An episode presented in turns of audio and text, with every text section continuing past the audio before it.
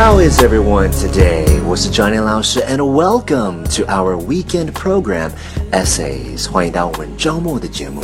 I hope you're having a fantastic day. So, let's take a look at today's writing. Today's essay is called We're Just Beginning.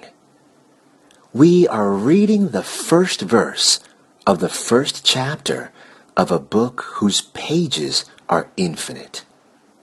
I do not know who wrote these words, but I have always liked them as a reminder that the future can be anything we want to make it. We can take the mysterious, hazy future and carve out of it anything that we can imagine, just as a sculptor carves a statue from a shapeless stone. We are all in the position of the farmer. If we plant a good seed, we reap a good harvest. If our seed is poor and full of weeds, we reap a useless crop. If we plant nothing at all, we harvest nothing at all. I want the future to be better than the past. I don't want it contaminated by the mistakes and errors with which history is filled. We should all be concerned about the future because that is where we will spend the remainder of our days. The past is gone and static. Nothing we can do will change it.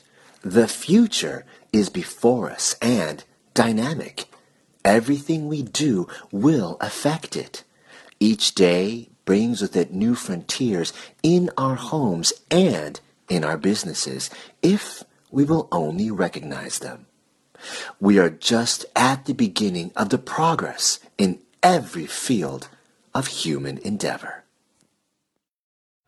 And that's it for today's essay. Thank you so much for joining me. Remember, 如果你想要多看 Johnny 老师的作品。 或者是看更多学习英文的 information，你可以加入我们的公众号 i v y e n g l i s h 连字符 z y。我是 Johnny 老师，and I'll see you next time.